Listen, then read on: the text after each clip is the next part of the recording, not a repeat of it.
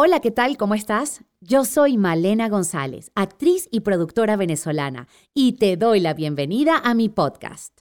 Esto es Creadoras, una serie de entrevistas donde vamos a estar conectando con la energía creativa e inspirarnos con las historias de gente como tú, gente emprendedora, maravillosa, que sale adelante ante los retos de la vida.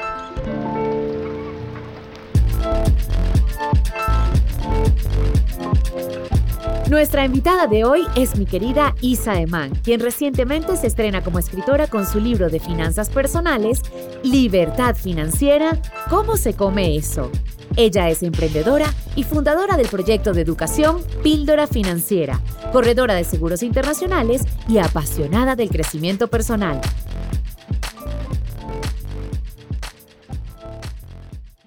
Hola, ¿qué tal? ¿Cómo están? Bienvenidos una vez más a este espacio Creadoras. Hoy estoy muy contenta porque tengo una invitada especial, una persona a la que quiero y admiro mucho desde hace muchísimos años ella es Isa Eman, se ha vuelto toda una experta en las finanzas personales y acaba de publicar su libro hace un tiempito ya, un libro de finanzas personales maravillosos que se llama Libertad Financiera, ¿cómo se come eso? Ese título me parece magnífico. Además es creadora de, todo este proyecto educativo que se llama Píldora Financiera, maravilloso. Así que bienvenida Isa, eres una súper mujer, una adicta al crecimiento personal también, a prepararte, a estudiar Así que bueno, sé que vamos a aprovechar este ratico y vamos a aprender mucho de ti y de todo este mundo de las finanzas personales que es tan importante y tan necesario en cualquier momento de la vida y más hoy en día. Bienvenida. Sí, Muchísimas gracias de verdad por la introducción. Aquí les voy a mostrar la,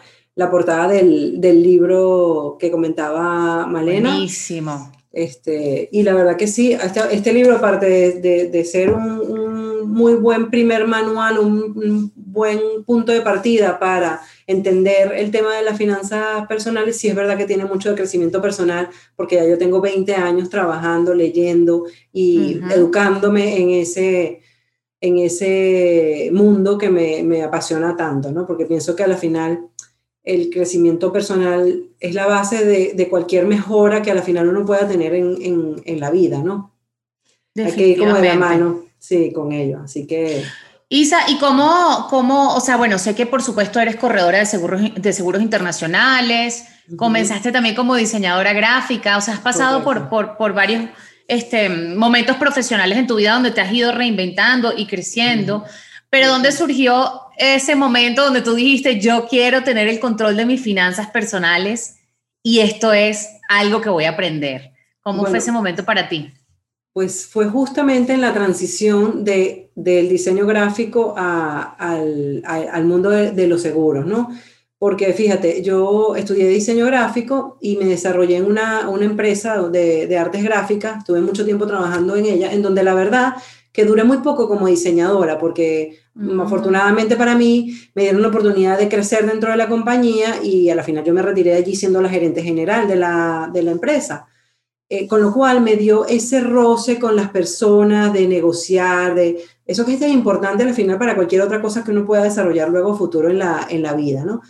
Y eh, en un momento de mi vida en donde mis hijas, que tengo dos, em, tenían yo creo que como 5 y 7 años, por ahí estaban, me ofreció una vecina el, hacerme una planificación financiera con una compañía con la que ella había comenzado a trabajar. Y a mí me pareció muy interesante y de verdad que me interesó tanto que, pues, por supuesto que contraté ese primer producto sin yo tener nada que ver con este mundo, un primer producto de vida ahorro americano, de una compañía que ahora mismo tiene más de 100 años y que tengo ya 20 años trabajando con ellos. Eh, y claro, investigué muchísimo porque era algo nuevo para mí. Primero, hacer una, una aportación en dólares desde Venezuela, eh, en un compromiso pues bastante, eh, digamos, importante porque, pues sabes que no todos, en ese momento sobre todo, no teníamos eh, esa cercanía con el, con, con el, dólar, ¿no? Ahora todo el mundo habla de dólar porque de hecho la economía está dolarizada, pero en ese momento no era así. Sin embargo, yo, yo había tenido inclusive mi primer certificado de depósito en dólares eh, en el Banco Canarias, no sé si aquí eh, alguien que escuche esto eh, recordará, porque ese banco ya no existe hace muchísimos años, ¿no? Este, o sea que sí, que sí que había una inquietud, ¿no? Entonces, claro, me involucré mucho en el, en el investigar de este, de este producto que me ofrecieron y ellos terminaron invitándome a que participara de, de ese proyecto.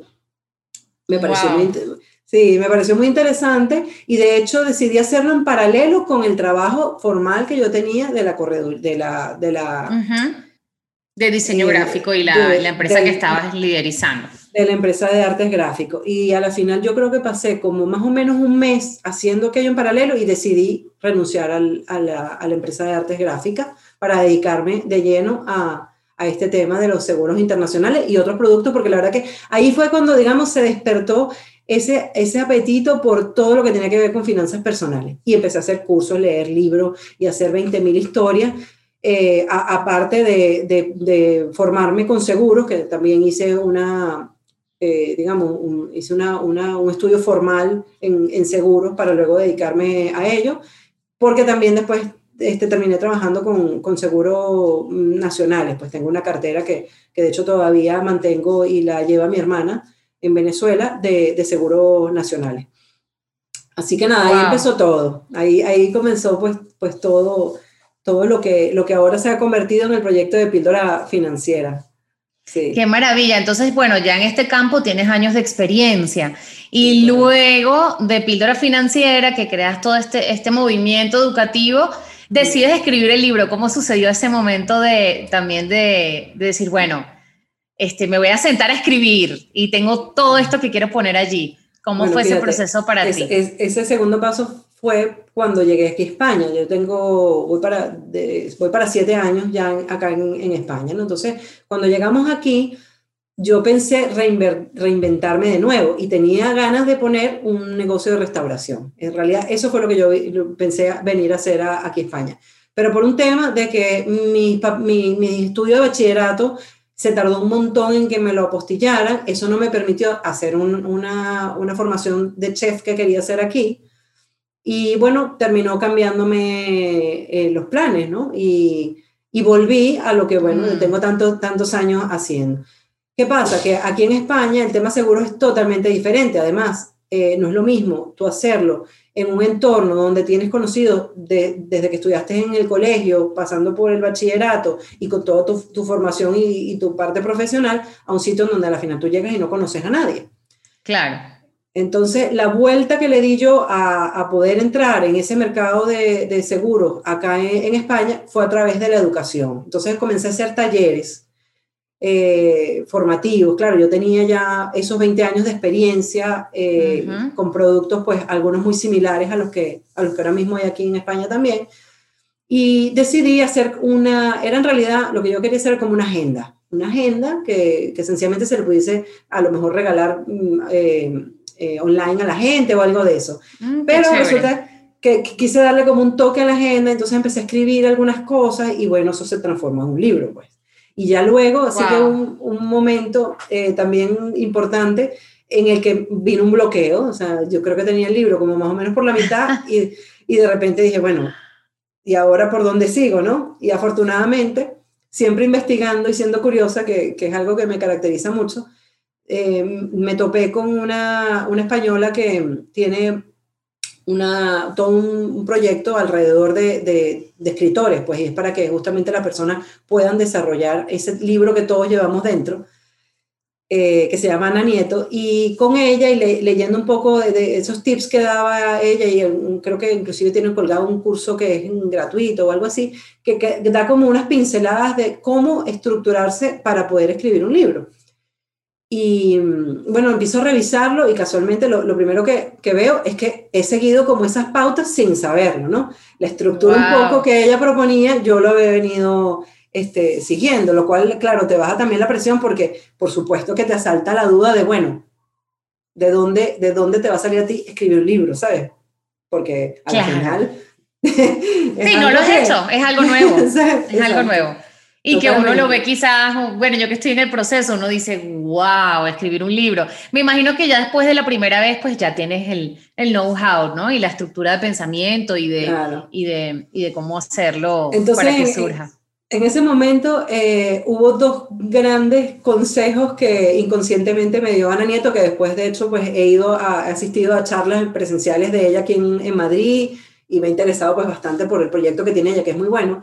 Y fueron estas dos cosas. Lo primero, pon, ponle, la, ponle cara a esa persona a la que tú estás escribiendo el libro, ¿sabes? Que no sea algo así eh, como más etéreo, sino que sea eh, una persona en particular. Y yo dije, bueno, este libro es para mis hijas. Y las puse a ellas allí para terminar de desarrollar el, escrito. Y lo segundo era que te sentaras todos los días a la misma hora a escribir. No importaba si un día te salían 10 palabras, otro día tal. Y efectivamente, al hacerlo así, a medida que pasan los días, como que todo fluye, ¿sabes? Ya como que todo está, está ahí servido para que tú escribas y pues efectivamente terminé de escribir el libro. Con, esos, dos tips que, que, que obtuve de, de, de Ana Nieto. Qué buen tip. Eso es como cuando no quieres hacer ejercicio y dices, qué fastidio hacer ejercicio, pero si te lo pones todos los días a la misma hora y cada día haces, aunque sea un poquito, dices, bueno, ok, hoy no terminé la hora completa, pero hice un poquito. De verdad que ese tip sirve para muchas cosas. Sí. Qué bueno, lo tengo por ahí anotado. Total, porque es verdad que tú eso lo puedes extrapolar a miles de cosas. De hecho, si lo llevamos al tema del ahorro, y claro, yo lo veía así luego, lo que pasa es que a veces no necesitas así como que te lo digan en la cara. Si tú no tienes, no tienes el hábito de ahorrar, entonces empieza, no importa, con 10 euros que te quite el día uno que te llega a la cuenta y te lo apartes. Y el, el siguiente mes trata que sean 15 y así vas aumentando poquito a poco ese, ese, ese hábito y ese dinero que vas apartando y logras cosas maravillosas, pero el primer paso es el que más cuesta. Oye, qué importante tener esa conciencia del ahorro. Este, me imagino que, bueno, vamos a hablar de muchas cosas, eh, pero, pero quería preguntarte un poco de eso, o sea, cómo, ¿Cómo se aprende esa conciencia de ahorrar? Porque yo, por ejemplo, en algún momento de mi vida he ahorrado o he tenido una cuenta de ahorro donde tengo cierta conciencia de que hay, y en otros momentos se me olvida, eh, cambia mis prioridades. ¿Cómo, ¿Cómo aprender a ser constante con, con esa, con esa, bueno, con esa necesidad que tenemos todos de ahorrar, porque es una necesidad, pero a veces no nos damos cuenta hasta que nos hace falta. Totalmente. Pues fíjate que nosotros ahora mismo estamos haciendo unas mentorías eh, eh, digo hacemos porque, bueno, ah. afortunadamente, tengo la fortuna, debo decirlo así, de que eh, mi socia y mi compañera en, este proyecto de, de, píldora financiera es mi hija. Y, y pues eso, eh, no, o sea, hemos, nos hemos dado cuenta ya con el, con el background que tenemos de estos dos años con el, con el proyecto, de, a, a partir de los talleres, etcétera, que hay un montón de cosas que son súper sencillas, son casi tonterías, pero que la gente no, no, las ve tampoco. Así como me pasó a mí con Ana Nieto de esos dos tips, pues lo mismo pasa con finanzas personales. Entonces, ¿qué es lo que nosotros estamos haciendo eh, a través de esas mentorías? Que ayudamos a las personas a que dentro de su operativa, porque lo que hacemos es muchas preguntas, a ver con qué banco están trabajando, cómo han logrado el, el, el ahorro que hasta ahora tienen, para poder hacer esos pequeños movimientos y que automaticen absolutamente toda la operativa. ¿Por qué? Porque no se puede, o sea, es muy difícil que tú logres por mucho tiempo mantener una estrategia financiera que se base en un Excel o en estar anotando los gastos.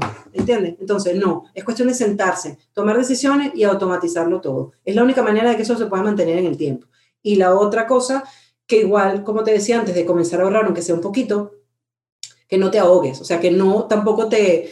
Em, a ver, eh, ¿cuál sería la palabra? Te aboques demasiado el tema y dejes de un lado el vivir, porque no se trata de eso, no se trata que te prives de nada, o sea, puedes tener una partida para ocio, una partida para tus compras, qué sé yo, de ropa, de lo que, de lo que sea tu, tu gusto, pues. Hay gente que le encanta ir a un restaurante, otros que prefiere comprarse perfume, en fin. O sea, que son, no es que se acabe tampoco, pero sí que pongas prioridades. Y si tú entiendes que una prioridad es el ahorro, sobre todo porque además eso viene por detrás con una meta que quieres conseguir, porque el ahorro vacío tampoco. Ahorrar por ahorrar no tiene, no tiene sentido. Tienes Qué importante eso. Sí, tienes que hacer realmente una planificación de qué es lo que quiero, cómo lo voy a conseguir y qué estoy yo dispuesto a hacer para, para llegar a esa meta a la que quiero, Qué importante, como todo en la vida, tener una meta clara y saber por qué lo quiero, porque si no las cosas, por eso es que se, se diluyen en el tiempo. Totalmente, totalmente. Y, y, eso es lo que nos, hemos dedicado. Perdona que te termine esta, esta, idea, Porque resulta que hay gente que, fíjate, nos escribe, mira, ya leí tu libro, estoy viendo cosas por ahí, estoy interesada en el tema de finanzas personales, pero no termino de entender cómo encajo yo todo eso en mí. Mm. Entonces ahí la mentoría ha sido como, mira, esto es realmente lo que necesitan las personas, porque es verdad que a veces tienen mucha información, pero no saben cómo aplicarlo realmente a su operativa mensual. Yo necesito esa mentoría, de verdad que necesito. Cuando comiences un próximo grupo me encantaría participar. Estoy pendiente. No te preocupes que te paso el enlace porque es individual. Y por favor. Ah, perfecto. esto es individual porque esto es que no hay una, una fórmula secreta. Para todo el mundo, claro. Claro. Excelente. Y, y, con respecto a las deudas, que ese es otro tema que a veces se te viene encima como una, no sé, como un tsunami y te aplasta. ¿Cómo, cómo mm, no sé, como, como, dices tú, cómo se come eso? ¿Qué, qué, qué consejos puedes darle a las personas para empezar a manejar ese terror que tenemos a las tarjetas de crédito, esa deuda que tenemos que no hemos podido eh, pagar o que no hemos podido resolver y que sigue creciendo quizás? Bueno, lo primero es enfrentarla, ¿no? Entonces hay un planificador de deuda que nosotros tenemos en donde hay que vaciar ahí toda la deuda que se tiene. Cuánto se debe en tarjeta de crédito, qué interés está pagando, qué cuota estoy pagando, pero realmente cuál es la deuda completa que tengo. Hay que hacer un cuadro para realmente, o sea, si ese es el problema, poder planificar cómo ataco yo ese problema de la deuda. Pero más allá de atacarlo, que espero que lleguemos antes de que eso suceda, porque la verdad que el tema deuda es un tema complejo, em, lo ideal es que nosotros tengamos claro que ahora mismo nosotros estamos viviendo en una sociedad que nos invita a endeudarnos. Y a veces nos endeudamos además por tonterías, por cosas que ni siquiera necesitamos, ¿no? Entonces, al, hacer, al ser conscientes de eso, porque estamos en lo, que te decía, en, en, un momento en el que lo quiero y lo tengo, en dos horas yo puedo tener un paquete de Amazon Prime en la puerta de mi casa. Exactamente. Entonces tenemos que ser todavía más cuidadosos en realmente eh, hacer un pequeño ejercicio cada vez que tengamos la tentación de comprar impulsivamente cualquier cosa de este tipo, para ver si realmente, oye, es algo que necesito o se va a convertir en un traste más que acumulo yo en mi casa, ¿sabes? Porque lamentablemente la mayoría de la deuda que, que acumulamos así en grandes cantidades va por allí, va por cosas que al final... Que no necesitamos. Me encanta. Y en el caso de las mujeres hay mucha tentación también, ¿verdad? o sea, es como que el mundo está creado para ¿eh? que no te creas que los hombres también. Hay hombres que son súper adictos a comprar tecnología, sobre todo por Amazon. Sí, sí, sí. Sí, sí, no, claro, claro, claro. Lo que pasa es que tenemos gustos diferentes, pero, pero hay Cierto. todo. No, y ese poder que te da ese clic, ¿no? Que tú haces clic y ya lo tengo. Eso es algo que no habíamos vivido antes, yo creo, como humanidad. Entonces te da ciertas libertades, pero como todo, o sea, si no le pones un límite, se te sobrepasa. A mí me pasa cuando estoy en Madrid, que paso por las calles y veo 10 veces la misma tienda este, que, me encanta, veo ese zapato y lo vuelvo a ver y, lo, y termino como que, Dios mío, pero no lo necesito y es tan complicado. Por ejemplo, ahora mismo que estoy en Ciudad de México, no estoy en un lugar donde yo camino y hayan tiendas. Pues pregúntame si se me ha ocurrido a mí que necesito el próximo bolso o el próximo jean, nada, en lo más mínimo. Entonces, también este, eh, no es tan fácil, hay que tener mucha, mucha responsabilidad, ¿no? Y mucha disciplina dependiendo de tu estilo de vida, ¿no? Claro, eh, y, lo he dicho antes, o sea, nosotros nos podemos permitir todo hasta un límite, el problema es ese, que nos pongamos nosotros mismos límites. Y si, por ejemplo, yo me permito gastarme 500 euros en, en bolso, en zapatos, en lo que sea, porque a mí eso es lo que me da, ¿sabes? Me llena y quiero comprarlo y me lo puedo permitir además, ¿no? Tampoco es que me voy a endeudar nada más que por eso pues yo me pongo ese límite, ¿vale? Me lo gasté, pues nada, me toca esperar el mes siguiente que vuelva a tener ese monto disponible y ya me podré comprar otra cosa. Y de eso se trata. Mm, y lo que decían, poner prioridades, o sea, ¿qué es más importante? ¿Otro bolso o emprender un negocio o comprar una casa? o exacto. Definitivamente. Y mm, bueno, nada, te quería preguntar más o menos cuáles son esas cosas básicas de las que tenemos que tener, si se pudiera resumir, de las finanzas personales y para la libertad financiera? ¿Cuáles son los, las cosas esenciales? Lo primero que tengo que pensar. Vale, yo creo que lo, lo, lo, primero y lo esencial es entender que es un mundo que la mayoría de las personas no conocemos. Yo digo que es lo que no sabemos que no sabemos. Entonces, como, wow. porque, claro, porque es un tema que no conversamos, no eh, un tema tabú, sigue siendo un tema tabú, lo conversábamos la otra vez. Este, sí, señor. Que, Así como el sexo, exacto, esas cosas, esa conversación incómoda. Total, sí, a la, mayoría de las personas no les gusta hablar de, de estos temas. Eh, y no están acostumbrados a hacerlo tampoco, porque no hay un, un, entorno que realmente te, te, facilite que tú puedas hablar. Eh, ni una educación, ni una educación. Entonces, viendo justamente en, en retrospectiva un poco, eh, además que ahora que, que sacamos un, un podcast eh, y, y una, unos episodios en sí, estuve viendo el podcast, me encanta, lo estuve escuchando, sí, sí, sí. Se, se, llama justamente Poniendo el dinero sobre la mesa y en esta primera temporada hemos querido compartir eh, esas actividades que, que, yo como madre y, y Corina pues las ha vivido como hija, hemos tenido nosotros a lo largo de nuestra vida, eh, a ponerlas pues al conocimiento de, de todo el mundo, porque eh, o sea, si tú me dices ahorita, por ejemplo, algo que yo estoy segura que la mayoría de las personas no hace y, y, que yo he hecho desde que ellas estaban muy chiquitas, que por supuesto al principio a veces le parecería a Corina, inclusive, bueno, mi mamá está loca, pero yo cada vez que salía de viaje le dejaba una hoja en donde tenía ella absolutamente todas las cuentas de banco que yo tenía, con las claves y el monto que había en cada una de esas cuentas, el seguro de vida, a quién tenía que llamarse, me pasaba algo, todo eso. Cada vez que yo salía salía de viaje, yo tenía una hoja de, Word en mi computador en donde le actualizaba todos los datos y se los, se los dejaba. Qué importante eso. Qué importante eso. Y como eso, mil otras cosas que a la final ahora miro hacia atrás y bueno, son cosas que le pueden servir a muchas personas para que además es, eso no haya, no haya tabú. O sea, yo la verdad que con ellas no he tenido tema tabú con dinero en ningún momento. O sea, hemos hablado muchísimo. Y sin embargo, con el libro me di cuenta que todavía quedaban cosas por decir. Y afortunadamente, pues ahora sí que pienso que está todo ahí bastante atadito, ¿no? Sí. Qué importante. Y en el caso de las mujeres, ¿tienes algún consejo específico para las finanzas para las mujeres? ¿Has notado que hay alguna diferencia en la manera como manejamos el dinero? Eh, ¿O es más o menos lo mismo para todo el mundo? Bueno, eh, sí que es verdad que, que nosotros a lo mejor tenemos menos tiempo administrando ese dinero. Entonces, Claro, porque, digamos, si lo vemos hacia, hacia el pasado, eh, en general, las mujeres, ¿no? Entonces, eh, sí que es importante que, que, tomemos una responsabilidad especial porque hay de todo, ¿eh? Hay, hay matrimonios en donde, de hecho, se delega en la mujer la administración de, de la casa, que son los menos. Sí. No, normalmente es más bien el hombre el que lleva un poco el control de, de esos ingresos y, y gastos. Eh, y la verdad que ninguna de las dos cosas está bien. Lo ideal es que que sea compartida la responsabilidad. De hecho, nosotros hacemos uno de los talleres que es para finanzas en pareja y promovemos una cita financiera y que con copita de vino en mano y todo, uno se siente a hablar de esos temas, a organizarse y a delegar funciones. Y bueno, yo me puedo encargar de esto, pero tú de aquello, ¿sabes? Porque al final, ¿por qué va a tener que uno solo llevar el peso de, de, de todo esto que al final es una responsabilidad? Eso por una parte. Y lo otro es, ¿qué pasa si esa persona que además es la encargada fallece? ¿Qué pasa con la otra persona?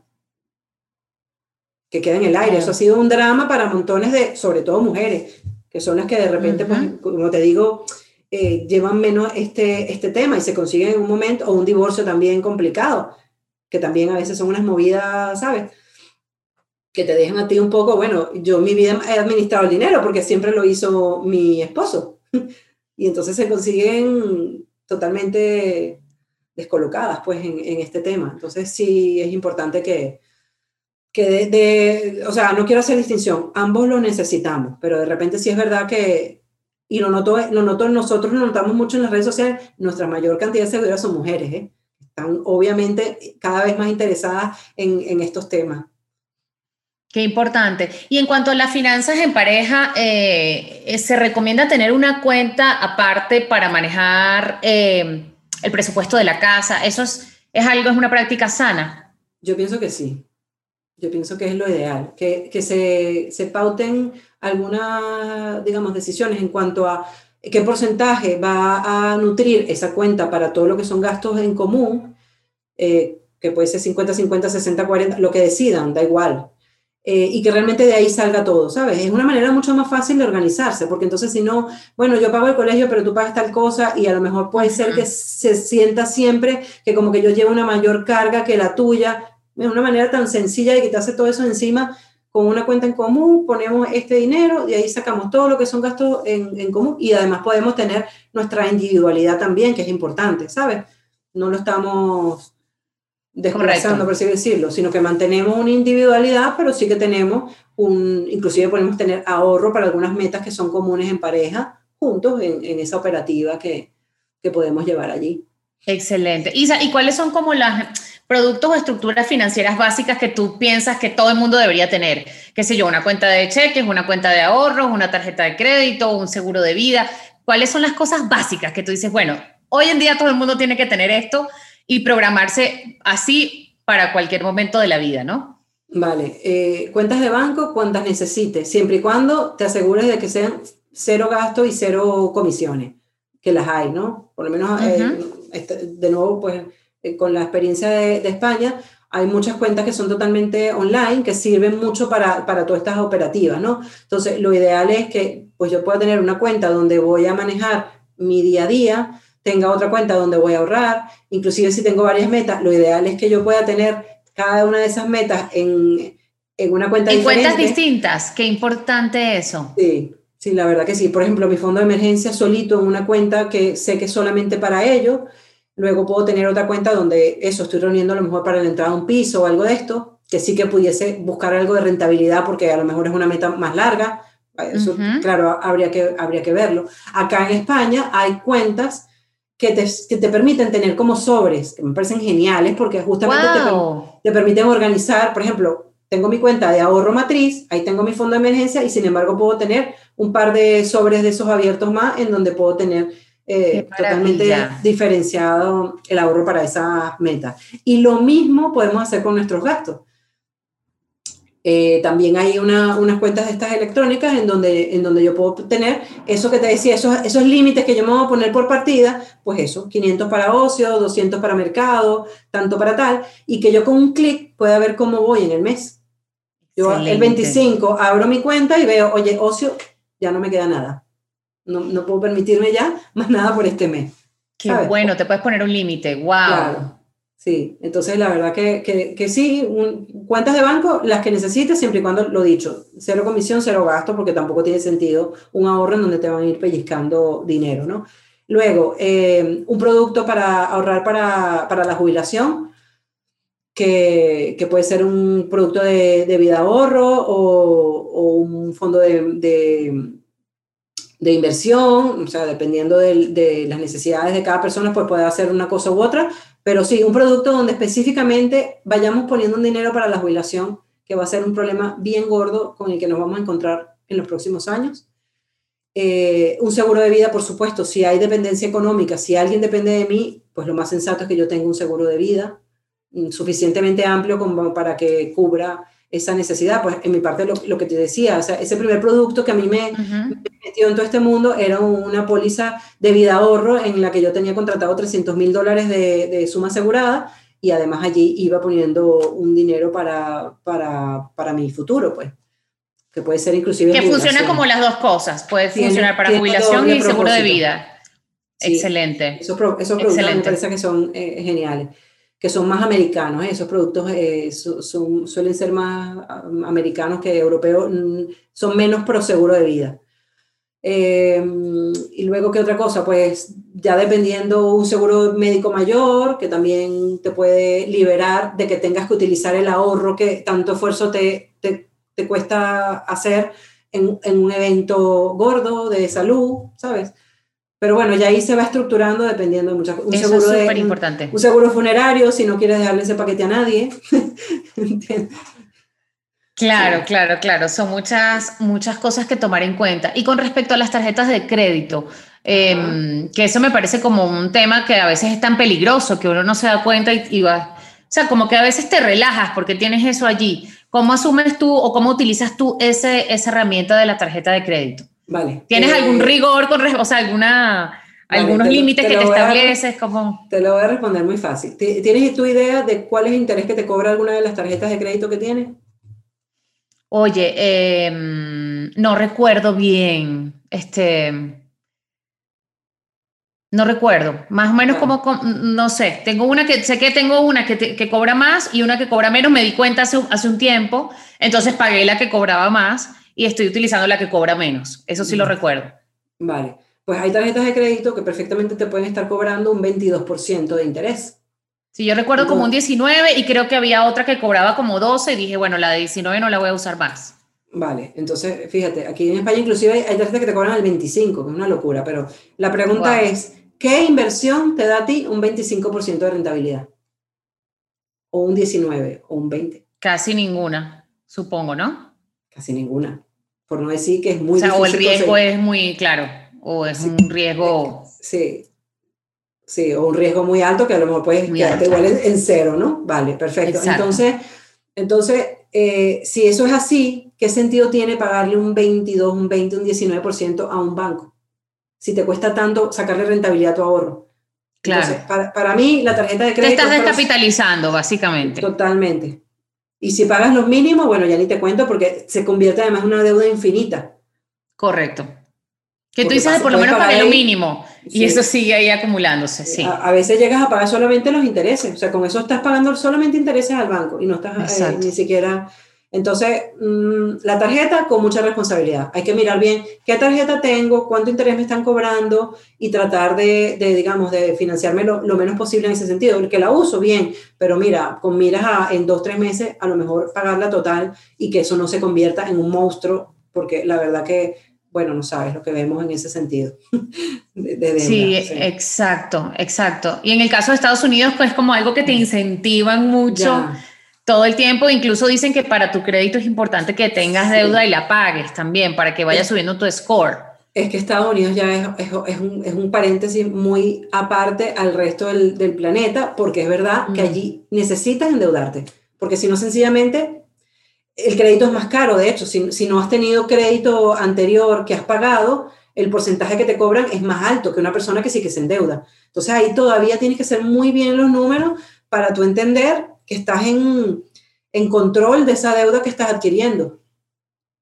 Sí, pero es verdad que sí, ahí tienes que endeudarte lo importante es que también la gente entienda que sí es verdad que eso es así allí, pero que a veces lo traspolan a otros, a otros mm, países y no es verdad. O sea, lo que pasa ahí no pasa en ninguna otra parte del mundo. Entonces, eso es otra cosa importante, entender cómo funciona la economía del país donde estoy viviendo.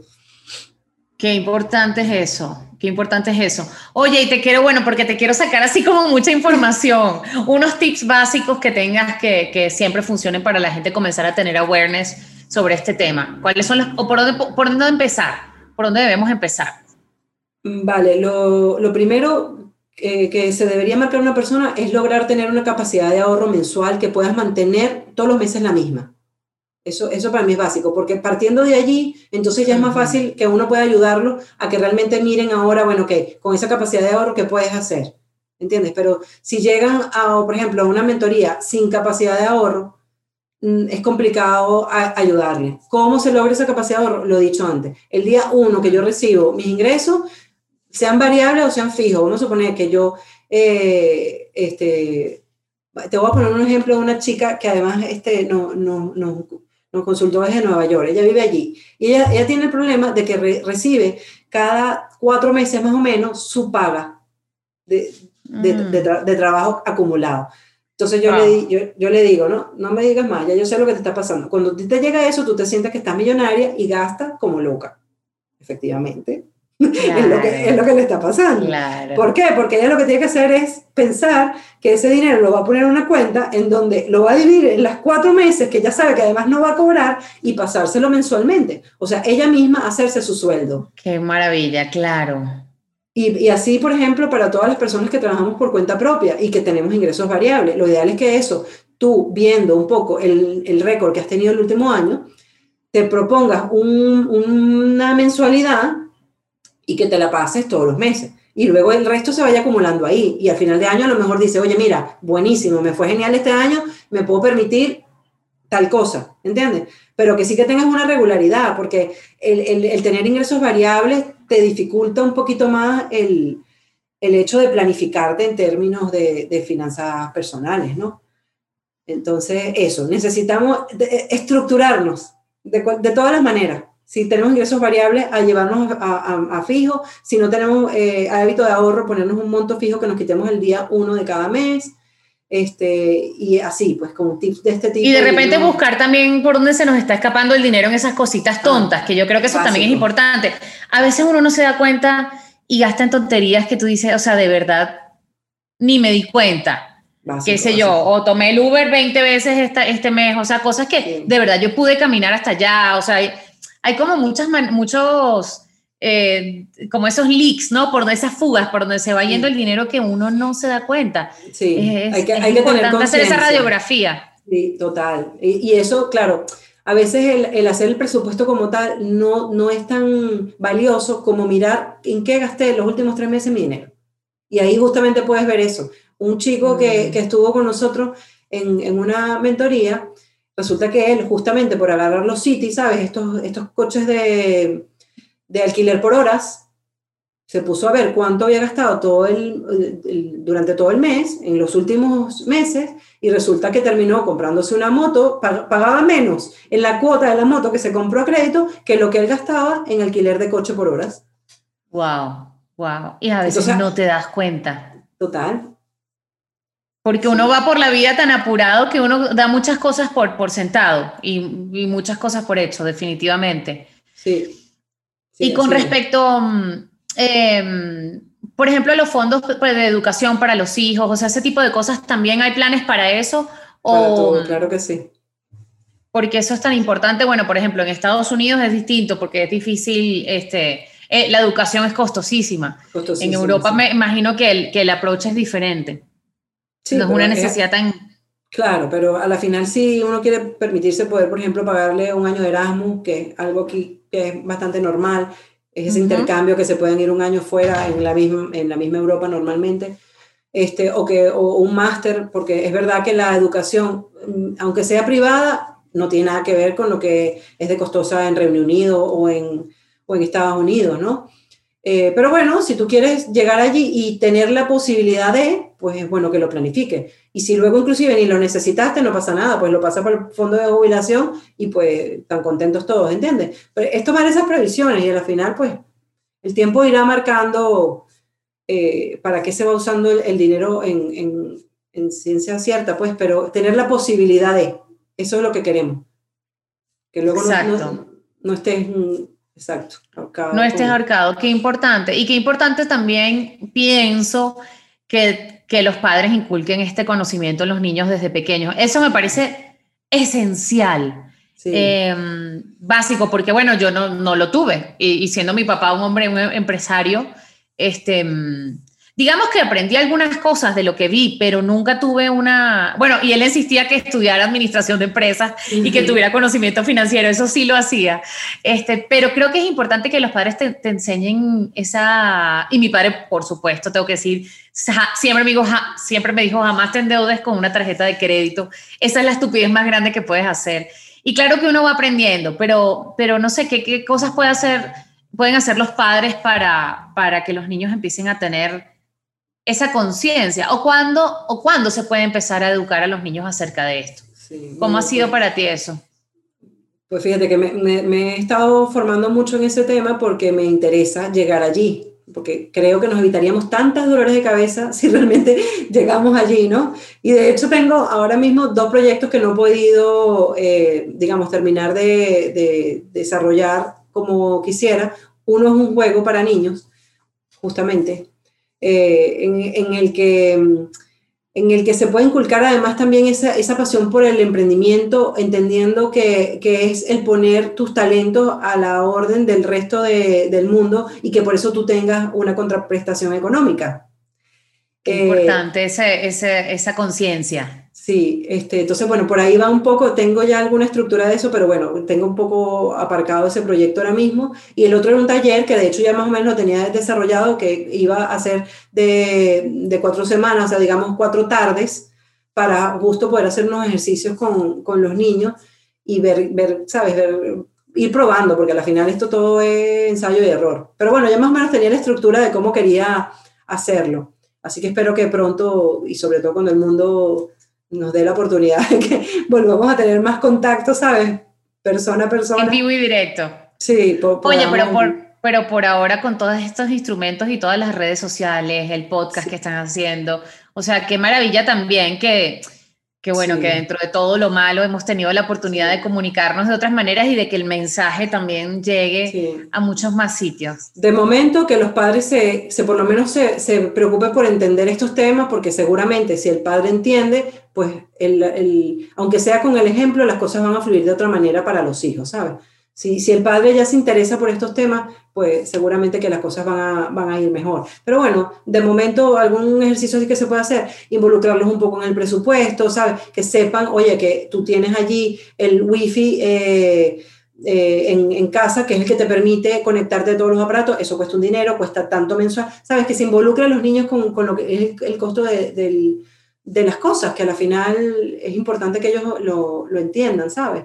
Y, que sepan que, bueno, que se trabaja y se tiene el dinero, afortunadamente, pues para pagar todas esas cosas que, que se necesitan, eh, de la importancia del ahorro, involucrar por lo menos ese reto de, de, las 52 semanas que estamos haciendo en Instagram, que la verdad que ha tenido un éxito que no me lo imaginaba. Me he enterado de gente que ha hecho inclusive grupos de amigos en donde tienen alarmas que justo los lunes se ponen de que es el día de, de, de hacer el, el, el ahorro en el en la hucha esta que estamos eh, compartiendo con el reto, y esa es una perfecto momento para que el niño te acompañe en ese reto, por ejemplo, que es un reto sencillo en el que cada semana tú vas a ir depositando un dinero en, en, una, un frasco de vidrio, porque al final eh, resulta que después de tantos años se ha llegado a la conclusión de que aquellos cerditos cerrados que tenías que partir para poder hacerte el dinero no, no, no es lo más recomendable, que es mejor un frasco de vidrio que tú puedas ver el dinero, inclusive sacarlo y contar el dinero